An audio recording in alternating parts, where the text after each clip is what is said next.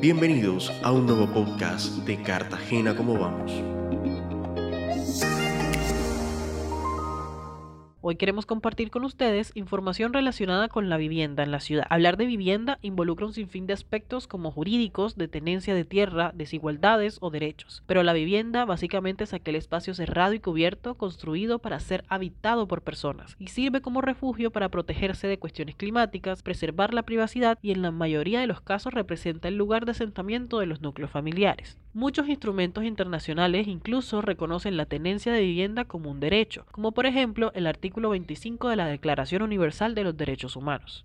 ¿Cómo está la situación de vivienda en la Heroica? Los datos del Censo Nacional de Población y Vivienda del DANE registraron que para Cartagena en 2018 habrían aproximadamente 269 mil viviendas ocupadas, de las cuales el 90% estaban ubicadas en la zona urbana y el 10% restante en la parte rural. Las proyecciones señalan que para 2022 habrían alrededor de 313 mil viviendas, es decir, un 17% más que en 2018. Corvivienda indica que en 2022 el 69% de las viviendas estaban categorizadas en los estratos 1 y 2, es decir, los grupos de ingresos más bajos. En los estratos 3 y 4 estaban el 23% del total de viviendas y en el 5 y 6 el 8%. A mayores niveles de ingresos, las personas podrían acceder a mejores atributos para la vivienda, temas de seguridad, espacio, confort, tecnología, entre otros. Ahora bien, luego del contexto anterior, es importante también hablar de condiciones básicas de habitabilidad, es decir, los aspectos esenciales con los que debe contar una vivienda para ofrecer un nivel de vida adecuado. No hacinamiento, materiales de pisos y paredes, cocina, acceso a servicios públicos, entre otros. Cuando alguno de estos aspectos no está cubierto apropiadamente, hablamos de déficit habitacional, el cual puede ser cuantitativo o cualitativo. Según el DANE, el déficit cuantitativo identifica hogares que habitan en viviendas con deficiencias estructurales y que prácticamente debería estar en otras que no presenten estos riesgos. Y el cualitativo son aquellos hogares que habitan viviendas con deficiencias que pueden ser mejorados con algún tipo de intervención.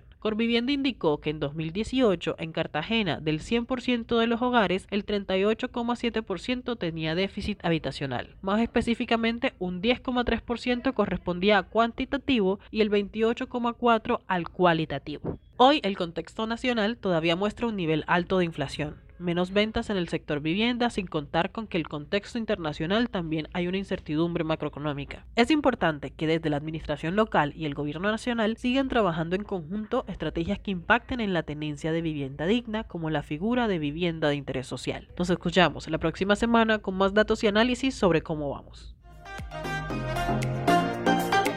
Gracias por sintonizarnos. Síguenos en Instagram, Twitter y Facebook como arroba como vamos y visita nuestro sitio web www.cartagenacomovamos.org para mantenerte actualizado con todos los datos y análisis sobre la calidad de vida de Cartagena.